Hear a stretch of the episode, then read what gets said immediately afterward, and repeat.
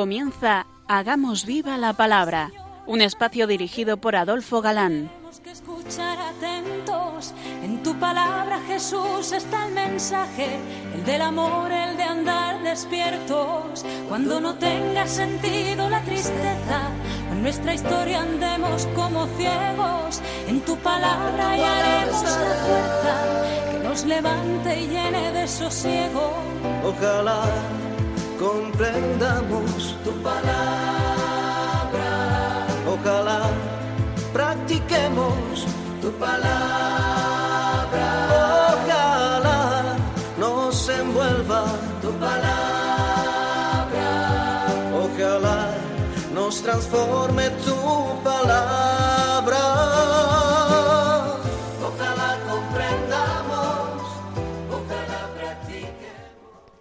Hola amigos, bienvenidos al programa Hagamos viva la palabra.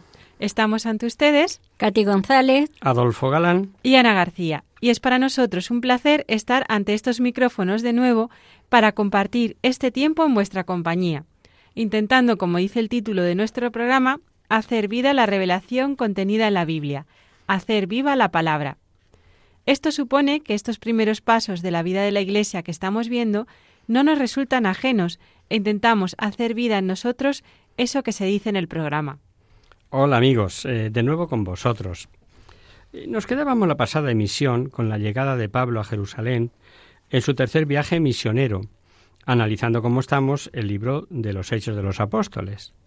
Había sido advertido de que en Jerusalén iba a tener problemas.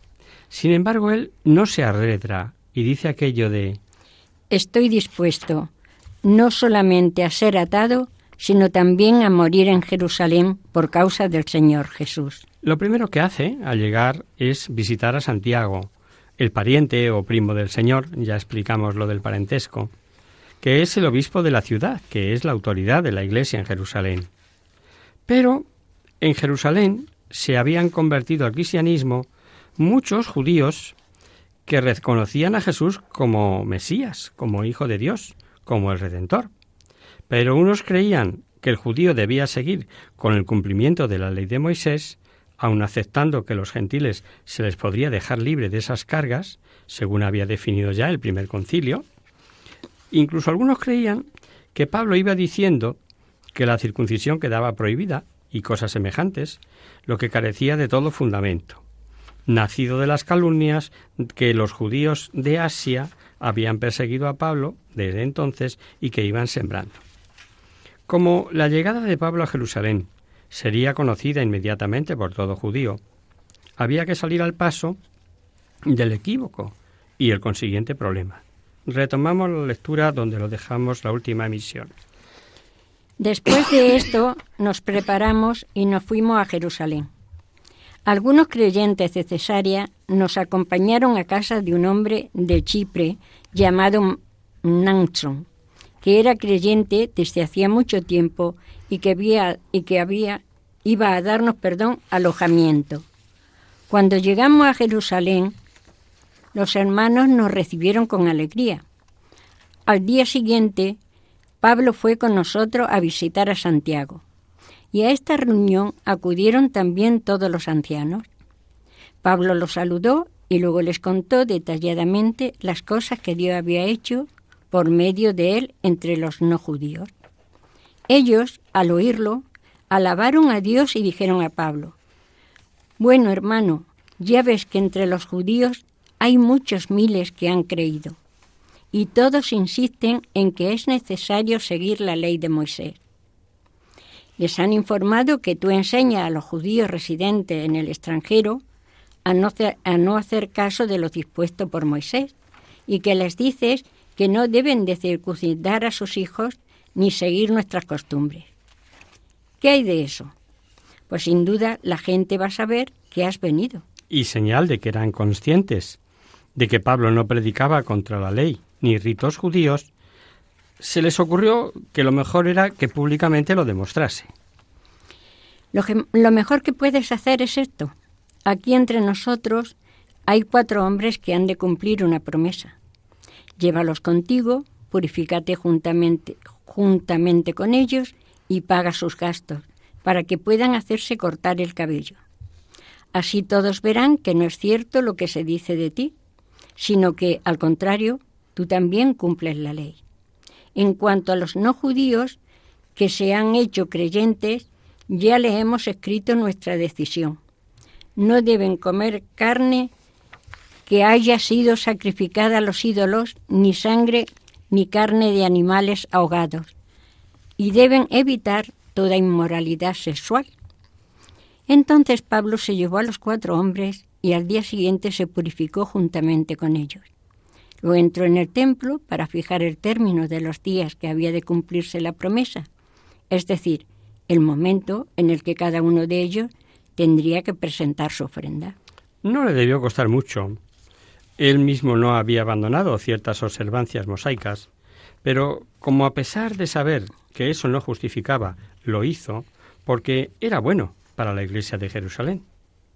Y llegados a este suceso, nos vais a permitir que, amparados en la conducta de Pablo, recordemos otro suceso que, aunque por la carta de San Pablo a los Gálatas ha sido objeto de ríos de tintas, de mil falsedades contra el primado y hasta de erróneas interpretaciones por algunos incautos. Por lo que llevamos visto en Hechos de los Apóstoles, no puede dudar de que Pedro, ilustrado por el Espíritu Santo, abrió la puerta a los gentiles. Todos recordamos esa preciosa enseñanza con el tapiz, diciendo por tres veces a Pedro mata y come, de lo que los judíos tenían por impuro, y de lo que Dios ha purificado no puedes tú considerarlo impuro, como le dijo el Señor. Y como Pedro entró casa de Cornelio gentil y comió con los gentiles, etcétera, etcétera. Pues en Antioquía, Pedro y Bernabé alternaban y comían igualmente con los gentiles, sin lo que podríamos llamar judaizar, o sea, comiendo de todo. Pero se presentaron allí unos convertidos de Jerusalén, acérrimos guardadores de las leyes y ritos, y Pedro primero y Bernabé después, ante estos judíos tan celosos de seguir guardando ritos y leyes, dice el texto que dejaron de comer con los gentiles y se separaron de ellos. No fue la conducta de Pedro y Bernabé buena, ¿no? Pero no podemos juzgar porque también desconocemos la intención. ¿Obraron así por cobardía ante los de Jerusalén, los de Santiago, como se les llamaba? ¿O obraron así por caridad para no escandalizar a estos exaltados judíos? El juicio corresponde al Señor, pero en uno u otro caso, como veis, no era problema de fe, que en el caso de Pedro no puede fallar. Está garantizada la enseñanza de la fe por el mismo Jesucristo, como sabéis. Y para los que tomáis nota, está en Lucas 22 de 32 al 31. Sin embargo, Jesucristo no garantizó la conducta de Pedro ni de ningún papa. Cuidado, cuidado, cuidado. Esto no podemos confundirlo. Ha habido muchos papas de fatal conducta antes y después de ser papa. Muchos hubo que con una conducta inmoral y escandalosa, como, como Alejandro VI, por ejemplo, el Papa Borgia, se enmendaron a partir de ser elegidos papa, lo que es cierto históricamente, aunque las leyendas digan lo contrario. Muchos papas ha habido verdaderos santazos, porque Dios no garantiza la conducta de nadie, pues respeta siempre el libre albedrío de todos los hombres, incluido el Papa. Pero al igual que en toda la historia de la Iglesia, se han recogido con sinceridad todas las barbaridades de no pocos hijos, sean obispos o papas, igualmente con toda sinceridad se hubiesen dicho de haberlos habido errores en definiciones dogmáticas. Pero eso no es posible. No es posible. No se han podido decir porque ni se han dado ni pueden darse errores de este tipo por la asistencia especialísima del Espíritu Santo esto que nos quede claro. Pero sigo con el incidente de Antioquía, que no fue un problema de fe, sino de conducta. Por cobardía, por caridad, como decimos, no sabemos por qué, pero fue un problema de conducta. Y el apóstol de los gentiles, Pablo, que ve el daño que puede causar a estos cristianos, le echa en cara tal comportamiento. Leamos. Pero cuando Cefa fue a Antioquía, le reprendí en su propia cara porque lo que estaba haciendo era condenable. porque al principio comía con los no judíos, pero luego que llegaron algunas personas de parte de Santiago, comenzó a separarse y dejó de comer con ellos por miedo a los fanáticos de la circuncisión. Y los demás creyentes de origen judío consintieron también con Pedro en su hipocresía, tanto que hasta Bernabé se dejó arrastrar por ellos. De modo que cuando vi que no se portaban conforme a la verdad del Evangelio, dije a Cefas en presencia de toda la congregación, Si tú, que eres judío, has estado viviendo como si no lo fueras, ¿por qué quieres obligar a los que no son judíos a vivir como si lo fueran? Este es el superconocido incidente de Antioquía. Y mal usado, em, no pocos han dicho que si la doctrina de Pablo era distinta de la de Pedro, que si Pedro y Pablo no se podían ver, que si Pablo fue el inventor del cristianismo, etcétera, etcétera. Vamos a leer unos párrafos de un libro. Pedro fue reprendido por Pablo por haber adoptado un proceder que no estaba en armonía con la fe. Asunto que al estar envuelto la fe y la moralidad muestra que a Pedro no se le consideraba cabeza infalible. Esto está recogido de la verdad que lleva la vida eterna en la página 119. Fijaos hasta dónde son capaces de llegar. De lo que no se acuerdan estos listorros es de lo que hemos visto a Pablo judaizando cuando le exigía la caridad. Entonces Pablo se llevó a los cuatro hombres y al día siguiente se purificó juntamente con ellos. Luego entró en el templo para fijar el término de los días en que había de cumplir la promesa, es decir, el momento en el que cada uno de ellos tendría que presentar su ofrenda. Pablo dirá que se hizo judío con los judíos, gentil con los gentiles, con tal de ganarles para Cristo. Eso sí, Perdonad este largo paréntesis. Vamos a seguir con lo nuestro, pero me parecía oportuno aclararlo, saliendo al paso de muchas cosas que se dicen por ahí, ¿no? Al punto de cumplirse los plazos establecidos del voto de Nacireato, los judíos de Asia, venidos de allí, volvieron a armarla. Y como estaban en Jerusalén, les fue fácil, y muy tamados, supieron buscar una razón valiéndose, como de costumbre, de la mentira, ocasión que, como veremos, se salvó Pablo gracias al centurión romano. Escuchemos. A punto de cumplirse los siete días, unos judíos de la provincia de Asia vieron a Pablo en el templo y alborotaron a la gente. Se lanzaron contra Pablo gritando, Israelita, ayudadnos. Este es el hombre que anda por todas partes enseñando a la gente cosas que van contra nuestro pueblo contra la ley de Moisés y contra este lugar. Además, han metido ahora en el templo a unos griegos, profanando este lugar santo. Decían esto porque antes le habían visto en la ciudad en compañía de Trófimo de Éfeso y pensaban que Pablo lo había introducido en el templo. Toda la ciudad se alborotó y la gente llegó corriendo. Agarraron a Pablo y lo arrastraron fuera del templo cerrando inmediatamente las puertas. Estaban a punto de matarlo cuando al comandante del batallón romano le llegó la noticia de que toda la ciudad de Jerusalén se había alborotado. El comandante reunió a sus soldados y centuriones y fue corriendo a donde estaba la gente. Cuando vieron al, comandante y a los soldados, dejaron de golpear a Pablo. Los encargados del orden en el templo sabían muy bien de estas revueltas y como había que impedir que hubiera muertes dentro, lo sacaron y cerraron las puertas. Flavio Josefo cuenta que los sicarios, y de ahí viene la palabra, tenían escondidos en los mantos unos pequeños puñales llamados sica, y en los barullos, con maestría, apuñalaban, y luego se ponían con los que se mostraban indignados con expresiones capaces de confundir a cualquiera, Así en nuestro lenguaje de hoy diríamos pío pío que yo no he sido, ¿no? En el atrio de los judíos, en el templo, no podía entrar ningún gentil, bajo pena de muerte, y además había carteles e inscripciones que así lo decían. A Pablo le acompañaba un cristiano, que se nos ha dado hasta el nombre, Trófimo, que era de procedencia gentil, y decían que Pablo le había introducido en el templo profanando el templo y que por eso merecía la muerte. Ante la calumnia, presentando la profanación como algo normal en Pablo, en Pablo, perdón, porque decían que iba por todas partes eh, hablando contra la ley y contra este lugar, pues el, el alboroto estaba servido, claro.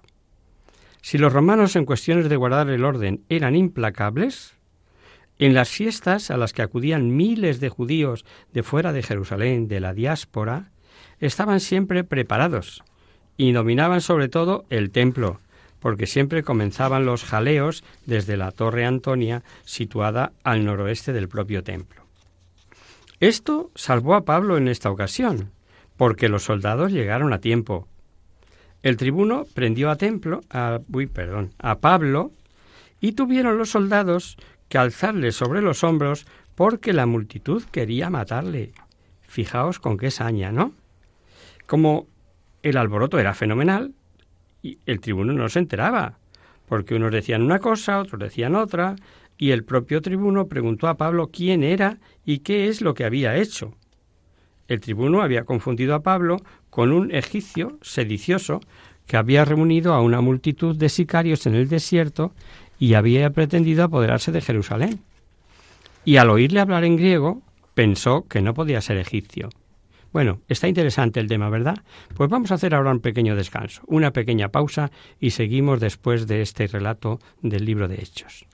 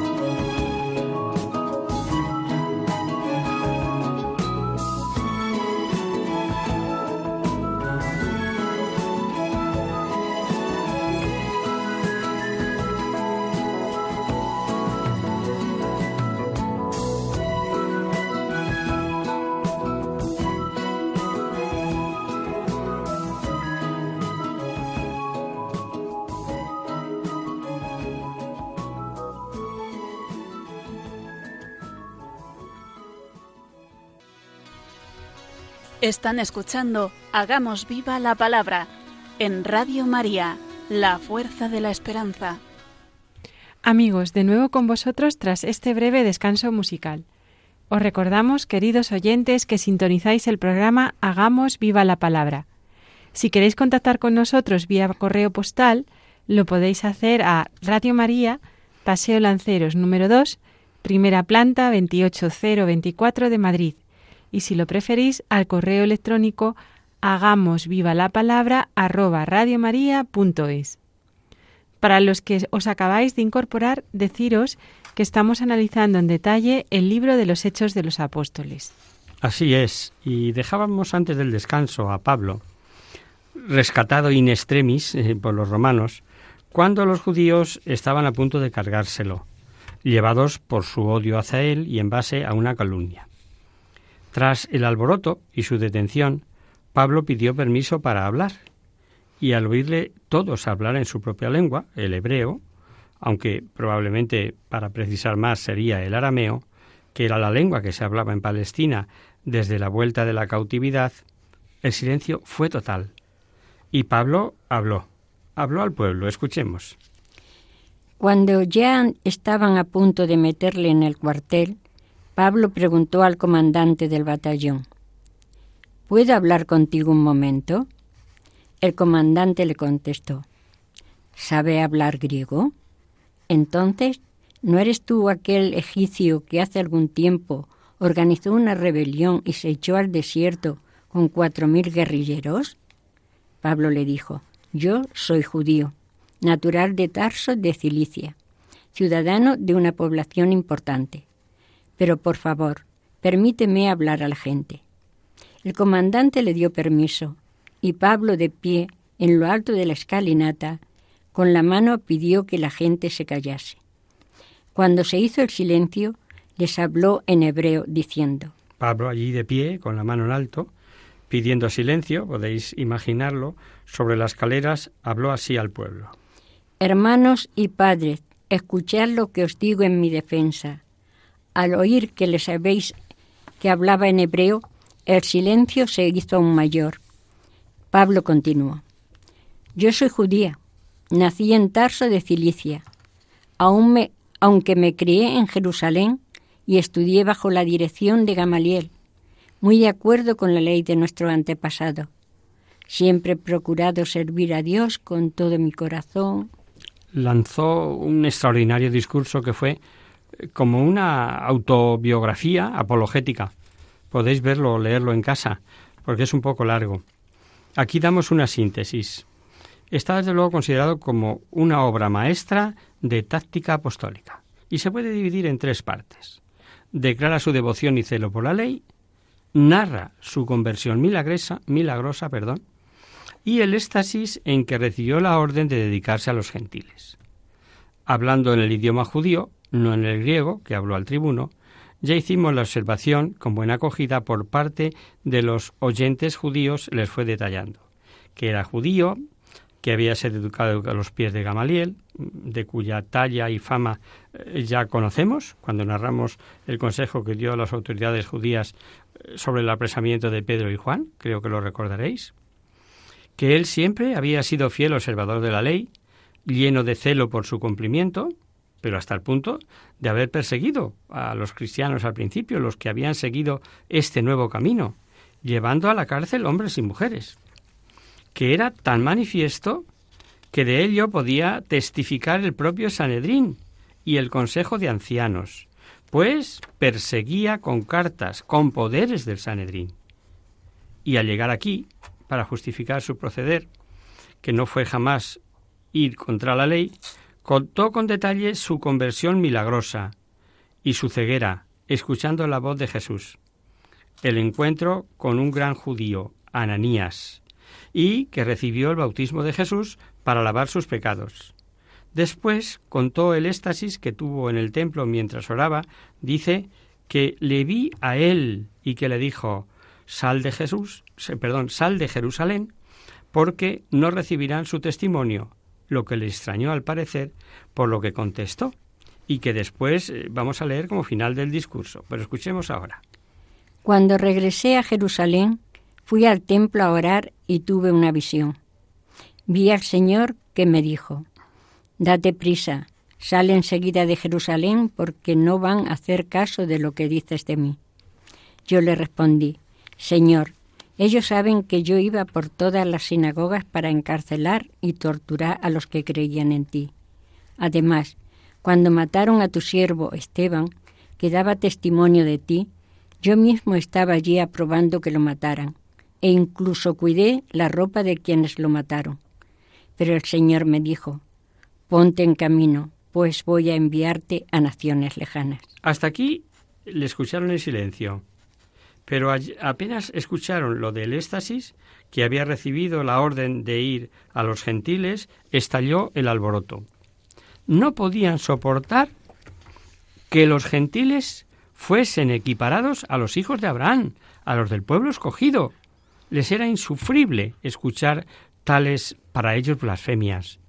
Y gritando, vociferando, agitando vestidos y lanzando polvo al viento, la armaron buena. El tribuno, como Pablo habló en arameo, ni se enteraba de por qué iba la cosa ni el escándalo, y sospechó que era algo grave, y queriendo saber de qué iba la cosa, encadenó a Pablo y siguiendo una práctica usual y eficaz, ordenó azotasen para sacarle la verdad. Tal vez llegó a pensar que sin ser el egipcio, egipcio perdón, que en principio creyó que era, se debía de tratar igualmente de algún sedicioso. Leamos. Hasta este momento le escucharon, pero entonces comenzaron a gritar. Ese hombre no debe vivir, quítalo de en medio. Y como seguían gritando y sacudiendo sus ropas y lanzando polvo al aire, el comandante ordenó que metieran a Pablo en el cuartel y que le azotaran para averiguar por qué la gente gritaba en contra suya. Interesante por demás cuanto sigue. ¿Recordáis lo que pasó en Filipos ante el escándalo que allí armaron los judíos? Recordamos leyendo unos versículos. De este tiempo de atrás. Los presentaron a los jueces diciendo, estos judíos están alborotando nuestra ciudad y enseñando costumbres que nosotros no podemos admitir ni practicar, porque somos romanos. Entonces la gente se levantó contra ellos y los jueces ordenaron que les quitaran la ropa y lo azotaran con varas. Después de haberlos azotado muchos, los metieron en la cárcel y ordenaron al carcelero que los vigilase con el mayor cuidado. ¿Recordáis? ¿Recordáis lo que hicieron en aquella ocasión Pablo y Silas? Pues después de los brutales azotes con que los romanos solían castigar, dice el texto que Pablo y Silas, en oración, cantaban himnos a Dios. Tal conducta nos hace recordar lo que preso Pablo en Roma escribía a los filipenses sobre el don, el regalo, no sólo de la fe, sino la de padecer por Cristo. ¿Verdad que parece como una acción de gracias por haber padecido la flagelación? Decíamos, como tan extraño y a la vez tan interesante, ¿qué hace Pablo en esta ocasión? ¿Vuelve a dar gracias por sufrir azotes por el celo evangélico? Pues más bien no, leamos. Pero cuando ya lo tenían atado para azotarle, Pablo preguntó al centurión allí presente, ¿Tenéis autoridad para azotar a un ciudadano romano sin ni siquiera haberle juzgado? Al oír esto, el centurión fue a dar aviso al comandante diciéndole, ¿qué vas a hacer? Ese hombre es ciudadano romano. Entonces el comandante se acercó a Pablo y le preguntó, ¿Es cierto que tú eres ciudadano romano? Sí, le contestó Pablo. El comandante le dijo, A mí me costó mucho dinero hacerme ciudadano romano. Pablo respondió, Pues yo lo soy por nacimiento. Con esto, los que iban a azotar a Pablo se apartaron de él y aun el propio comandante, al darse cuenta de que era ciudadano romano, tuvo miedo por haberle encadenado. Pablo en esta ocasión no se deja azotar. Algunos piensan si en Filipos no le dio tiempo a defenderse, pero para gritar ojo, ojo, que soy romano. Tampoco hace falta mucho tiempo. Incluso apenas iniciada la flagelación, en caso de tiempo pudo gritarlo. Lo impresionante y vale la pena, creo yo, que lo consideremos, es esto. La santidad no consiste en hacer más o menos sacrificios, más o menos oraciones ni prácticas piadosas. La santidad consiste en hacer en cada momento la voluntad de Dios. Si esa voluntad divina pide sacrificios, pues a sacrificarme. Si pide oración, pues a orar. Si pide distracción, pues recreo. Y así sucesivamente. Si Dios me pide penitencia, austeridad, horas de sueño o de descanso. Pero parece ser que lo difícil es conocer en cada momento la voluntad del Señor. Ah, y una vez conocidas, pues eh, a fuerza para cumplirla y ya está. Pues ambas cosas son patrimonios de almas que tratan, que sintonizan, que aman al Espíritu Santo. Esos dones de sabiduría y fortaleza que le suele regalar a quienes le tratan con la luz y la fuerza que se necesitan para conocer primero y ejecutar después la voluntad de Dios. Y bien podemos suponer que Pablo obró, obró en cada caso cumpliendo la voluntad de Dios. Eh, ¿Que Dios le otorga padecer azotes? Pues canta salmos. ¿Que Dios le pide, como en este caso, que haga valer sus derechos? Ahí está mostrando ante toda su categoría. Claro, Pablo estaba lleno del Espíritu Santo. Cuando el centurión escuchó que al que iba a azotar era romano, se echó a temblar y corrió a comunicárselo al tribuno. No es extraño que el tribuno dijese, el centurión dijese al tribuno, ¿qué vas a hacer? Unas leyes eh, llamadas Valeria y Porcia a favor de la ciudadanía romana llegaron a tal extremo que Cicerón llegó a decir atar a un romano es indignidad, azotar a un romano es delito y matar a un romano es parricidio. Y fijaros cómo se las gastaban los romanos, que Claudio privó de la ciudadanía romana a todos los de Colosas porque allí crucificaron a romanos. Además, el centurión no romano de nacimiento había adquirido la ciudadanía romana por una fuerte suma de dinero. Se sabe que la esposa de Claudio, Mesalina, consiguió una gran fortuna a base de conceder privilegios por dinero, otorgando ciudadanía romana, o sea que ya había entonces tráfico de influencias. Y Pablo le dijo que él la tenía de nacimiento, como hemos escuchado. Desconocemos por qué derecho Pablo, nacido en Tarso, tenía tal ciudadanía. Tal vez era descendiente de alguna importante familia eh, que la consiguió por alguna hazaña a favor de Roma, no sabemos. Pero sin duda era ciudadano romano de nacimiento, no adquirida por dinero. Y con sus dos nombres y todo, Saulo de Saúl, hebreo, y Pablo de romano. El tribuno quiso, no ya por el procedimiento de martirizar al acusado, saber en qué consistía tal acusación. Entonces mandó reunir al Sanedrín y puso Pablo ante ellos. Al día siguiente, el comandante, queriendo saber con exactitud de qué acusaban los judíos a Pablo, le quitó las cadenas y mandó reunir a los jefes de los sacerdotes y a toda la Junta Suprema. Luego sacó a Pablo y le hizo comparecer ante ellos. Ya es significativo que Pablo que comenzó el discurso el día anterior ante los judíos diciendo, hermanos, padres, escuchad, ahora ante Sanedrín diga, hermanos, sin darle título de padres, no concediendo este rango de jueces o superiores. Sin duda fue intencionadamente, porque veréis después que él obraba siempre en conciencia sin acatar al Sanedrín, por lo tanto como justo juez. Y hasta aquí, queridos amigos, queridos oyentes, la emisión de hoy. Interesante, ¿verdad? El tiempo se nos ha ido. Retomaremos nuestra explicación el próximo día, si os parece.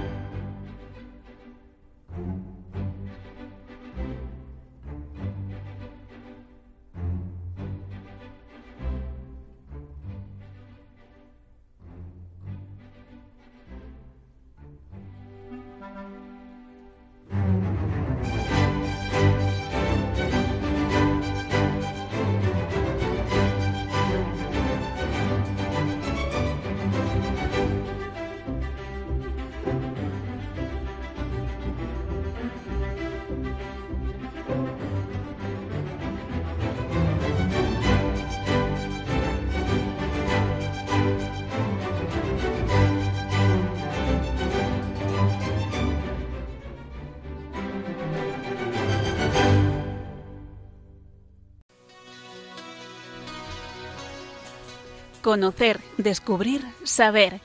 En Hagamos Viva la Palabra.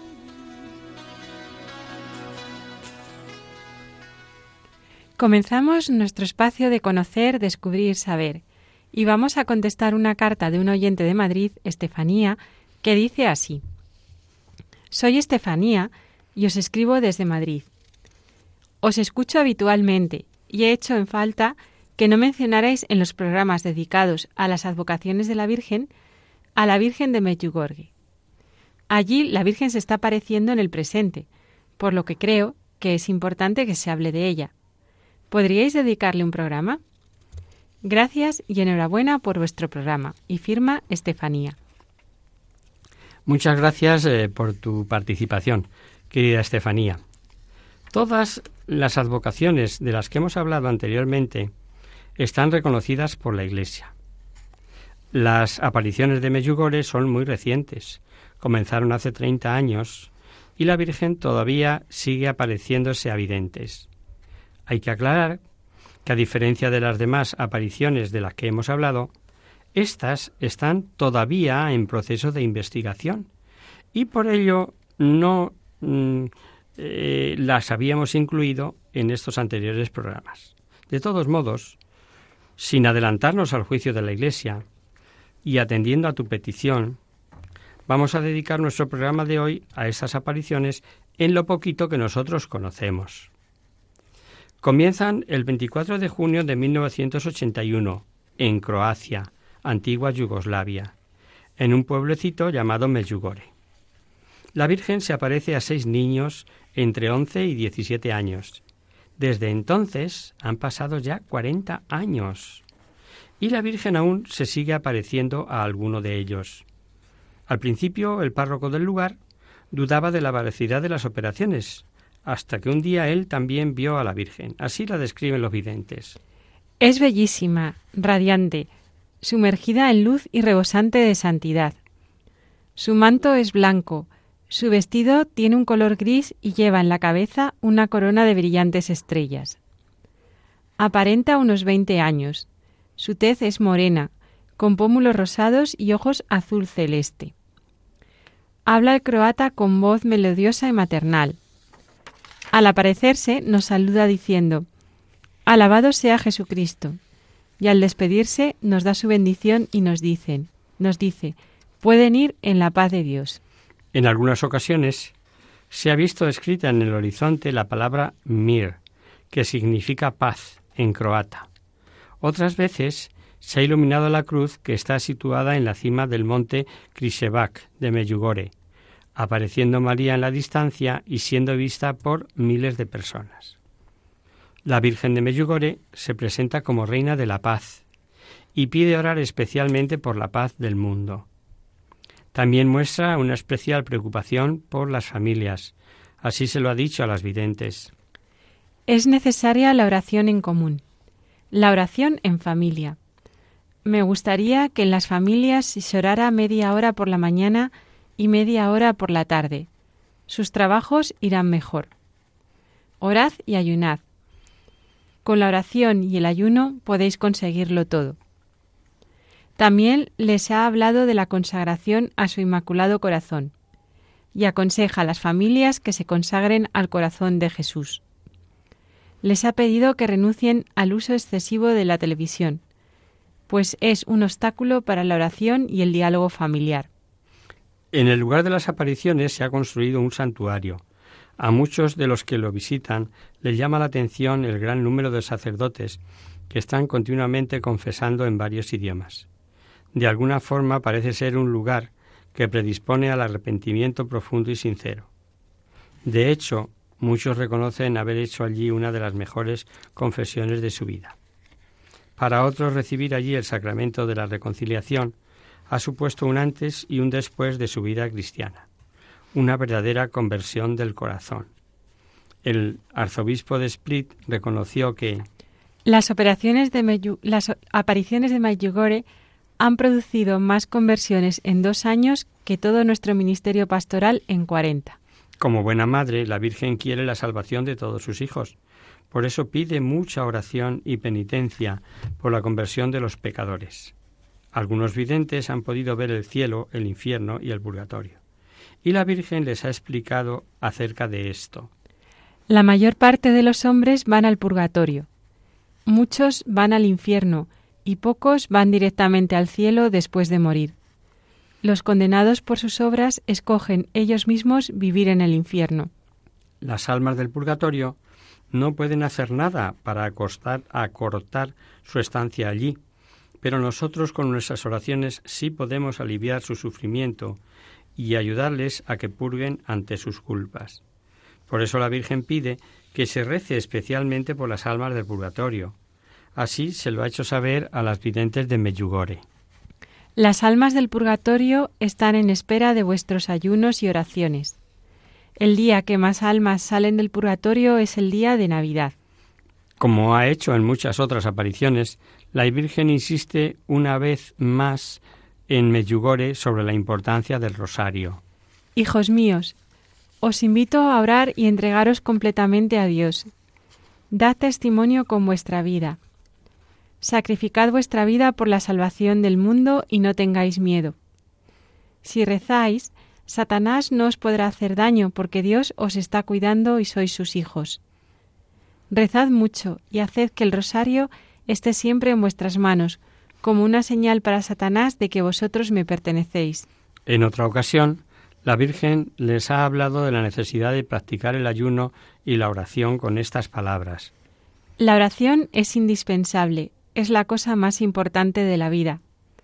Tenéis que protegeros contra las achanzas del maligno con el ayuno y la oración, sobre todo con la oración comunitaria y familiar. Llevar con vosotros cosas benditas, ponedlas en vuestras casas y volved al uso del agua bendita. Hijos míos, la paz no es posible sin la oración, porque la paz no se alcanza con métodos humanos. Solo Jesús da la paz. También ha hablado de la celebración de la Eucaristía y nos recuerda que debemos asistir a misa siendo conscientes del carácter sagrado que ello implica. Así les decía a los videntes. No solo de pan vive el hombre, sino también de oración. La misa es la forma más sublime de oración no llegaréis nunca a comprender su grandeza. Por eso debéis ser humildes y estar preparados para asistir a la misa. Participar en ella más con el corazón que con los oídos. Muchas personas van a misa sin prepararse, sin acercarse a la comunión, y así la misa les vale muy poco. Recomiendo asistir todos los días a misa. La misa debe ser para vosotros una experiencia de Dios. La Virgen también ha insistido en la importancia del sacramento de la reconciliación y en la necesidad de hacer un buen examen de conciencia y una buena confesión, por lo menos una vez al mes. La confesión mensual puede ser un gran remedio para la Iglesia. No os confeséis por costumbre para seguir después igual. La confesión debe ser impulso a la fe y debe estimular a acercarse más a Jesús. En resumen, los mensajes de la Virgen de Medjugorje, perdón, se centran en cinco puntos. Hacer una hora de oración al día. Rezar el rosario. Confesarse una vez al mes y asistir a misa y comulgar todos los días posibles. Ayunar a pan y agua y acudir a la adoración del Santísimo un día a la semana. Leer frecuentemente la Biblia.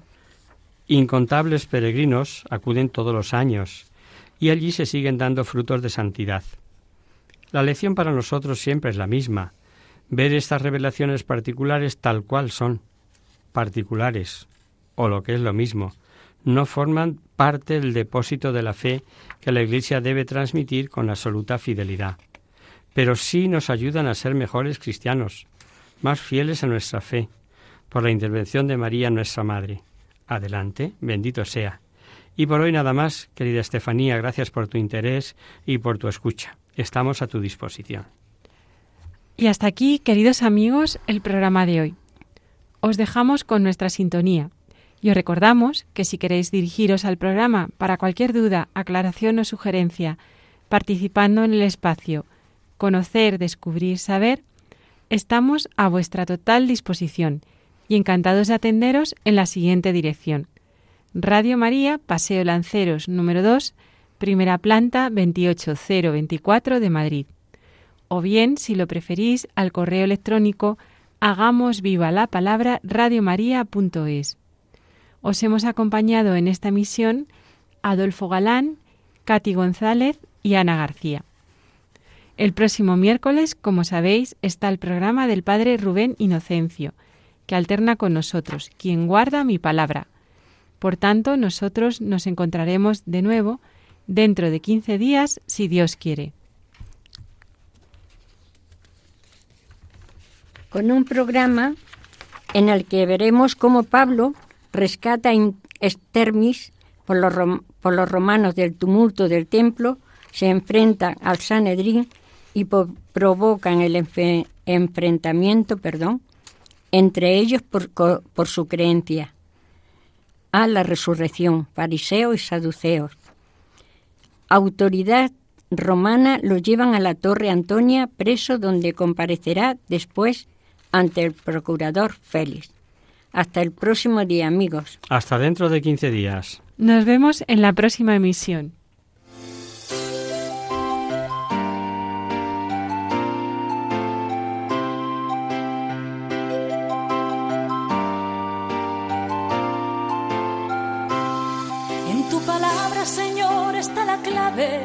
Solo tenemos que escuchar atentos.